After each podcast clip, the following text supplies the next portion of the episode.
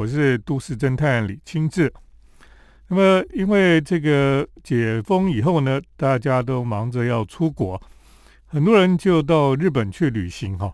那我想，日本应该是台湾人出国旅行第一选择了哈，最喜欢去日本，因为呢，日本好玩的东西很多，呃，很美的景色也很多。那最重要就是在日本，基本上算是治安非常的好哦。那台湾人到日本也算是很受欢迎，所以呢，呃，台湾人非常喜欢到日本去旅行。你想想看，坐个飞机哈，呃，两三个小时就可以到日本，那就可以享受出国的乐趣哈。那的确是一个很不错的选择了。那么，只是现在疫情之后哈，那么去的人非常的多，那让人家有一点担心了哈，就是人太多哈。那么事实上，这个本来对岸的同胞哈，他们本来也是很多人，就是解封之后呢，就是要到日本去旅行啊。可是呢，日本对这个大陆人现在是有一些限制哈，因为呃害怕他们的疫情的关系，所以入关呢都有检验啊等等的。那么签证好像也不是那么容易，所以呢，呃，大陆人到呃日本旅行的人呢，好像也没有想象中那么多了哈。那我们今天就要在节目当中跟大家来介绍哈，如果我们回到日本去旅行呢，那么这三年来都没有办法旅行，这三年来我们错过的这些建筑啦，或者应该要去看的一些建设哈，那我就在节目当中来跟大家来聊聊。那今天呢，我们先来谈一谈哈，很多人都很想回去的地方啊，就是京都了哈。啊，京都这几年的确也有很多的改变哈。那当然，他们说京都在疫情期间，其实就回到了一个非常安静宁静哈。那么是一个非常美好的一个京都的景况哈。那当然对商家来讲哈，但不不是那么好，因为他们以前都已经习惯每天都有很多各地来的游客哈，所以这些商家才得以生生存下来。那么，呃，疫情期间呢，很多的商家几乎就快关门大吉了哈。那现在呢，终于盼到了这个解封的时候，那游客又回到京都来，呃，京都呢又开始展现了这种呃令人觉得很欢欣的这种感觉。那么，我们如果到京都去哈，在这几年哈，的确有一些新的建设了哈。那么，其实最多的哈，大概哈就是。呃，有一些新的商家出现哦，那么也有一些这个新的旅馆出现，所以呢，到京都去旅行哈，我们其实应该来看一看这些最近才开始出现的这些新的建筑了。其实这几年哈，日本建筑师威严无他的作品哈就特别的多了，这也是大家哈都觉得有些人已经觉得有点不耐烦了哈，为什么威严无达到那么多的案子哈？那事实上，魏延吴的事务所呢，大小的案子都接，小到那个居酒屋啦，那么大到这个大型的这个商场然后旅馆哈，他基本上都接了哈。东京奥运会的会场也是他所设计的哈，所以你可以想象哈，这个事务所真的是无所不包了哈。那我们到关西去旅行哈，我们当然是从大阪关西机场进去哈。那到大阪呢，我们可以看到哈，其实有也有一些新的建筑出现了哈。首先呢，就跟大家来介绍安藤忠雄哈。那么在二零二零年七月启用的这个童书森林中之岛图书馆啊。那安藤忠雄是大阪人，那么他一直很想在大阪有一个什么样的建设哈。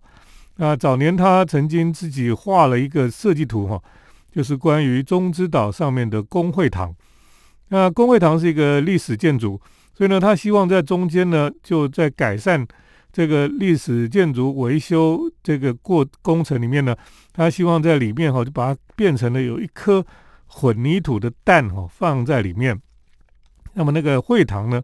整个聚会的会堂就在那个蛋里面。当然，这个这个想法哦，后来还是没有被人家接受了哈。可是呢，你可以想象哈，安藤忠雄作为一个大阪人，他非常希望在大阪有一个新的作品啊，或是有一个作品在那个地方。那么现在呢，在二零二零年，他终于在中之岛那个地方哈，有了一个作品哈。等一下继续跟大家来介绍。那么在疫情之后，我们回到日本应该要看的建筑。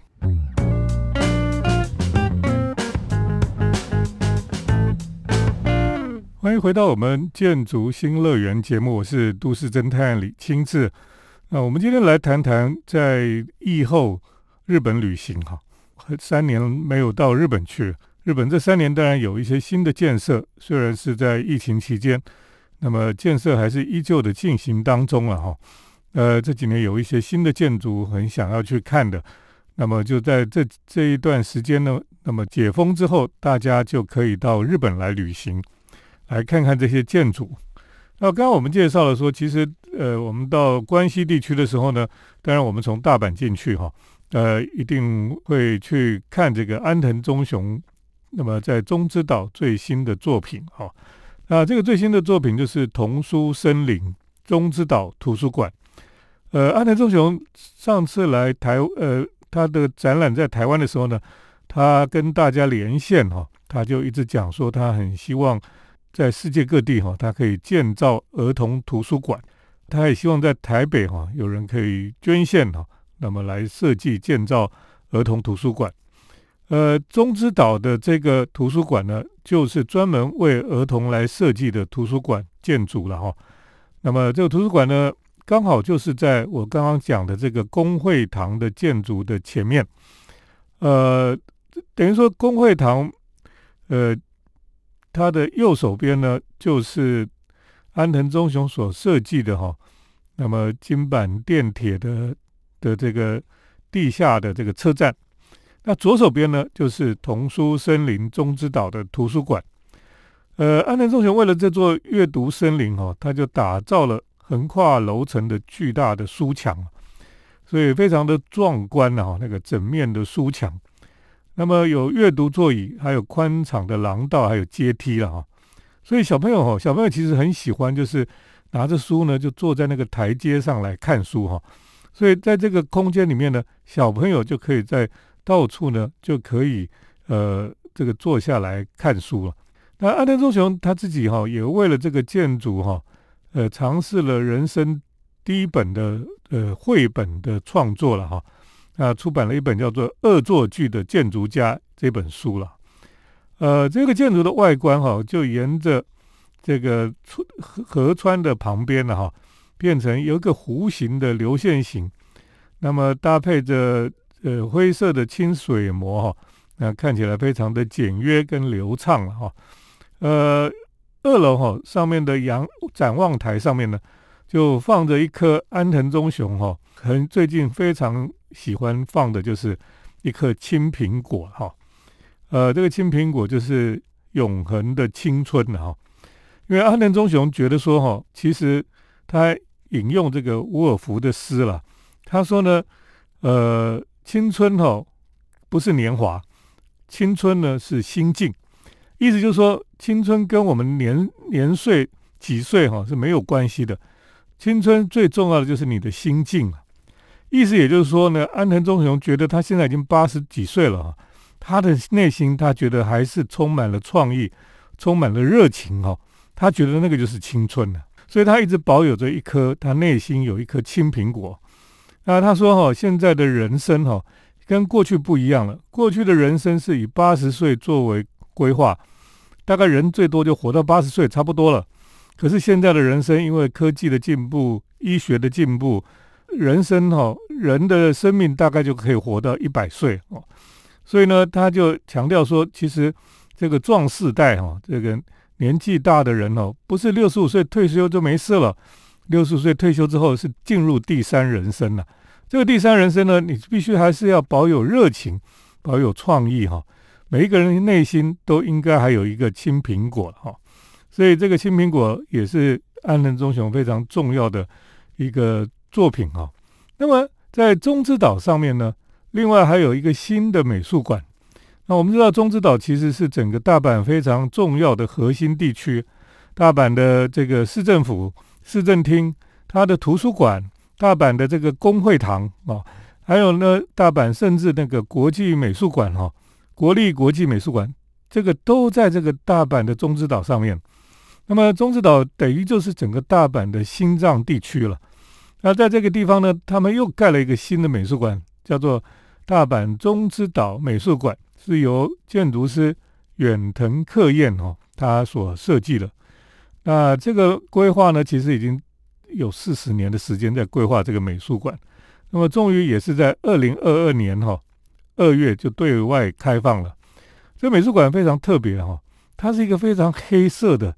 大的一个方盒子，虽然看起来很沉重，可是它底底边呢是看起来是浮起来的，所以看起来又是很轻的感觉了哈。所以它就是一个很特别的一种设计。那入口呢，就有一个当代艺术家哈史岩宪司他的作品哦，叫 Ship's Cat 哦，他迎接每一位游客的到来了。呃，因为大阪就跟船有关系哈，那这个这个设计灵感哈，这个艺术家呢，他就觉得说，这个这只猫好像守护神一样哈，随着水手登船的这个船上的猫了哈，据说是为了表现当年江户时代这个呃各个官方仓库哈，呃交易所到处林立的那种船只到处来往的这种意境哈。毕竟呢，在大阪时代，大阪哈其实是一个非常重要的商港，啊，也是跟海非常关系密切的一个城市。好，等一下再继续跟大家来分享。那么在疫情之后，我们到日本要去看哪些建筑？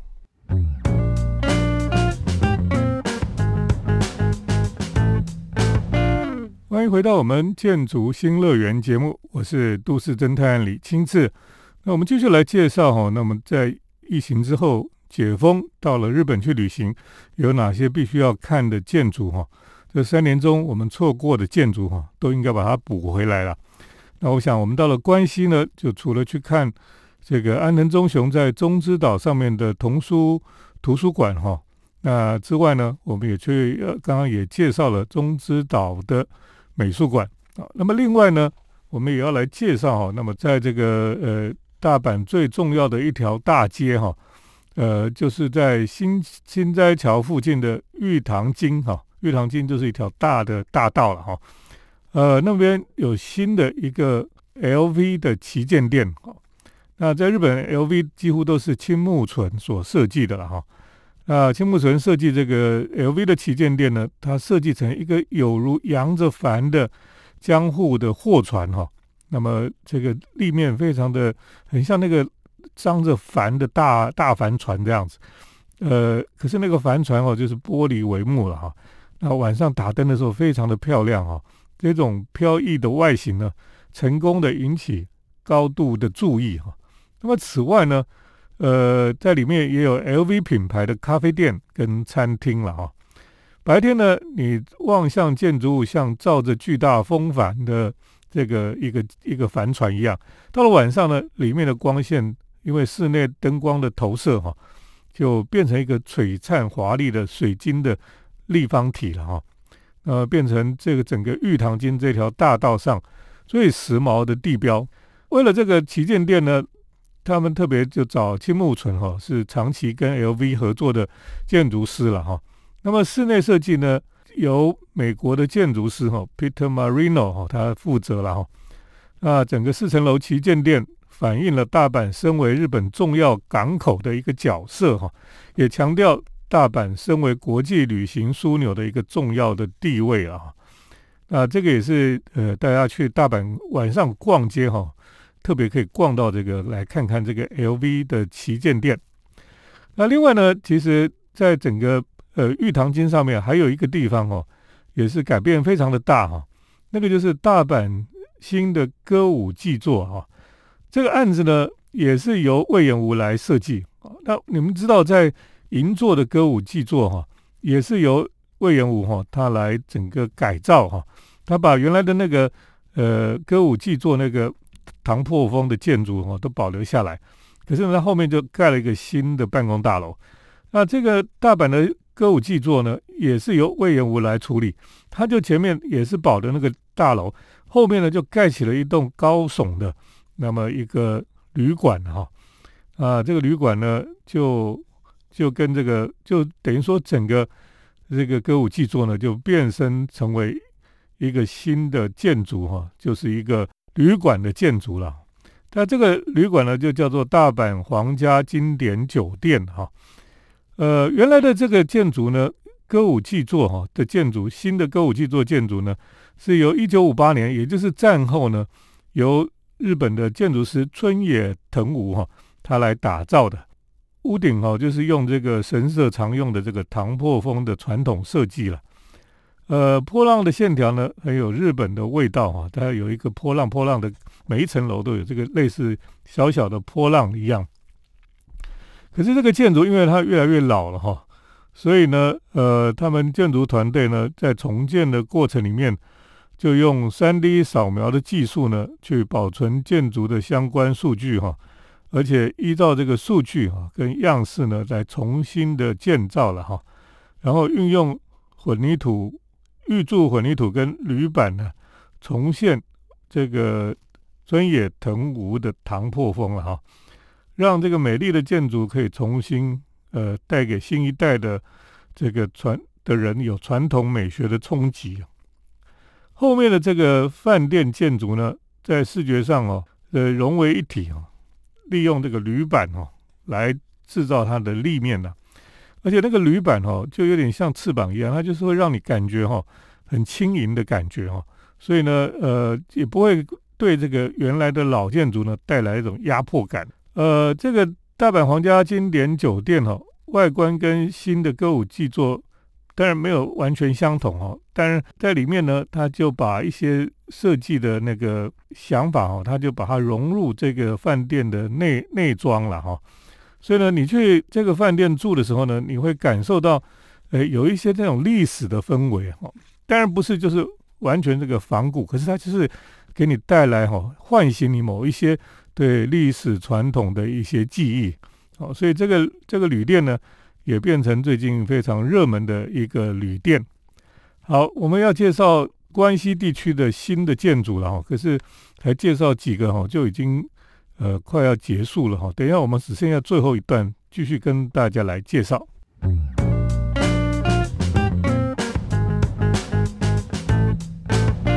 我是都市侦探李清志。我们今天呢，特别来介绍我们这个，因为疫情的关系呢，我们三年的时间没有到日本去。那么在这个三年的时间呢，我们错过了日本很多新的建筑哈。那现在解封了，终于可以回日本去看看建筑。呃，刚刚跟大家从关西开始来介绍哈，那么介绍了大阪几个新的建筑。呃，继续前往京都了哈。啊，京都也是有一些新的建筑。那其中呢，包括就是。呃，我们常以前常去的是高濑川哈，高濑川的立城小学本来就是一个废校啊。那么以前我在书里面也跟大家来呃讲过，说我曾经进到里面去，因为里面有一个咖啡店，就在那个老师休息室里面就有呃一个咖啡馆，那有人在那边手冲咖啡，你就坐在那个旧的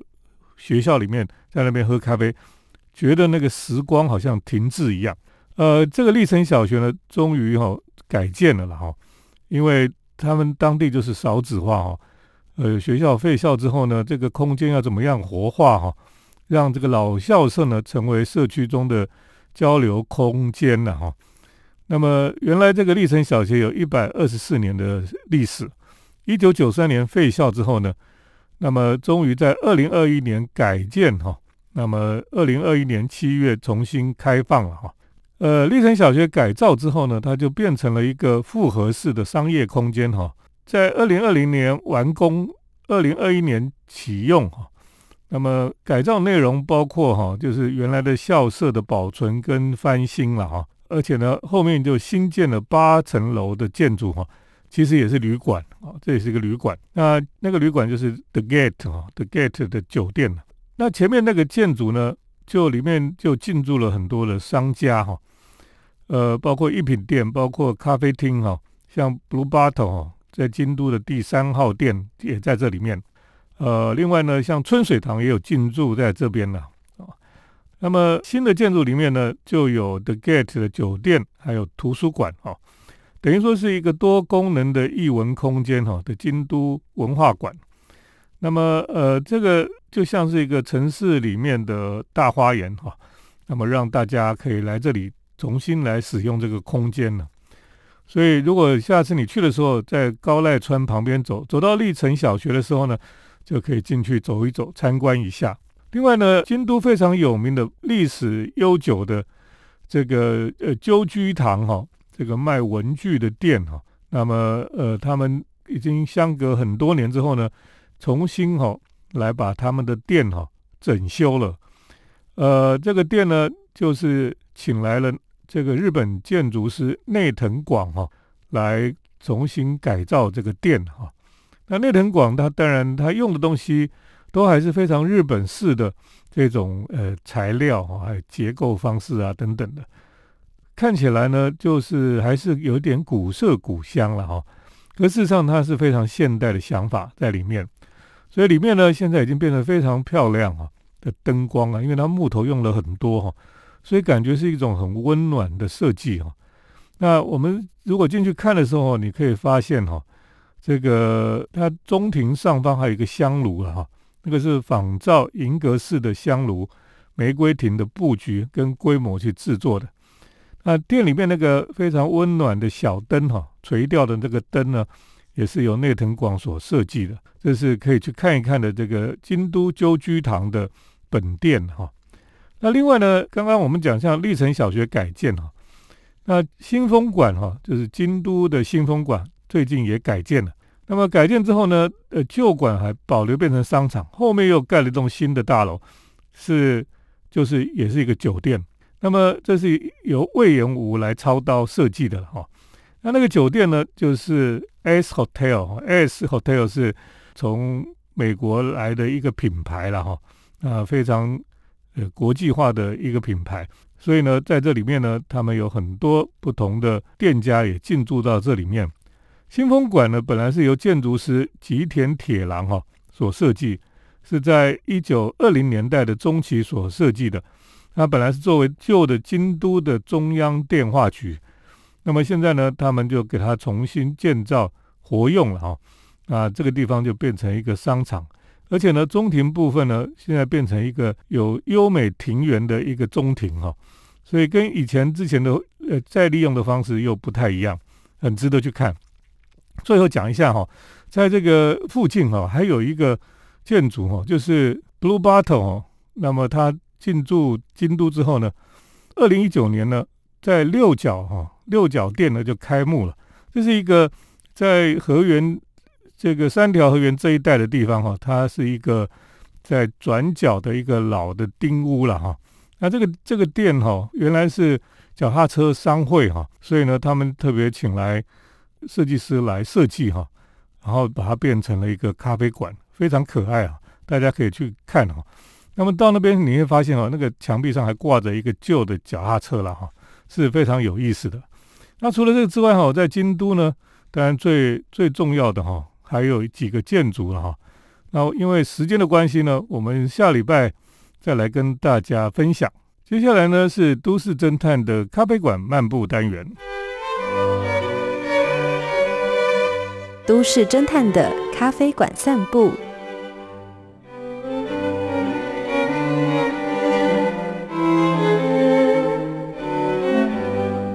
欢迎大家来到我们都市侦探的咖啡馆漫步单元。那么今天跟大家来介绍一个非常特别的咖啡店哈，是在桃园的大溪了。趁着空档哦，就跑到桃园大溪来走一走。那桃园大溪我们知道最有名的就是老街了哈。那老街有很多这个立面非常雕刻非常的漂亮的老房子，有一些就被保留下来了哈。可是沿着那个那条河边哈，其实是有一个带状的公园的。这个带状公园呢，让这个这种景色最好的地方呢，就被保留下来哈，没有盖很多的房子。那所以呢，桃园大溪的居民呢，每天早上就会去这个桃园大溪的公园上面哈，那么去做体操啦，或去散步啊等等的。我觉得是蛮好的一个开放空间绿地。那这个桃园大溪这个地方呢，在公园里面以前就有很多哈，那么日本时代的老房子，包括这个呃武德馆啊，包括一些宿舍啦等等哈，周边的木木屋哈，都把它保留下来。啊，后来呢，这个蒋中正哈，他也很喜欢到桃园来，到桃园大溪呢，他也有地方可以住了哈。所以呢，在这附近哈，后来因为这个这个蒋中正过世之后呢，很多人呢就捐钱哈，在那边给弄了几个铜像在那里，那个铜像也保留在那个地方了哈。不过呢，呃，这些日本式的建筑最近都修得不错，呃，附近呢就有一家咖啡店。那么这家咖啡店呢，呃，我我本来看到也觉得很奇特哈，因为。我其实呃，人家告诉我这个资讯，我就刚好到桃园去呢，我就想我去看一看哈。那它是一个非常旧的台湾式的老房子哈，来改的。那这个房子就是平房嘛哈。呃，这前面有一个小小的庭园呐。这个咖啡店呢叫做秋旭哈，秋天的秋哈，旭日的旭，旭日就是早晨的太阳嘛哈。所以秋天早晨的太阳。我其实是已经冬天去了哈，早晨去这个地方哈，那后来接近中午的时候来到这个咖啡店，呃，就觉得还蛮舒服的一个地方了哈。就是那个老街的咖啡店哈，都很特别，就是因为他们都很喜欢强调那个呃古色古香那种有点土气哈、土味的那种感觉了哈。那因为它这里本来就是老街嘛哈。老街就是强调这种历史感，或是说这种呃古老的感觉哈，倒也不是说不好哈，只是有时候你会觉得有一点矫揉做作哈，就是说你故意去把它弄得古色古香，或是故意去弄这些东西，觉得有点怪怪，又喝咖啡就怪怪的。所以呢，这个秋旭咖啡馆哦，在大溪公园的旁边，它反而是里面就是比较。现代文青的感觉了哈，那么是一个小女生哈，她之前把这个店顶下来，然后呢就好好的经营咖啡店，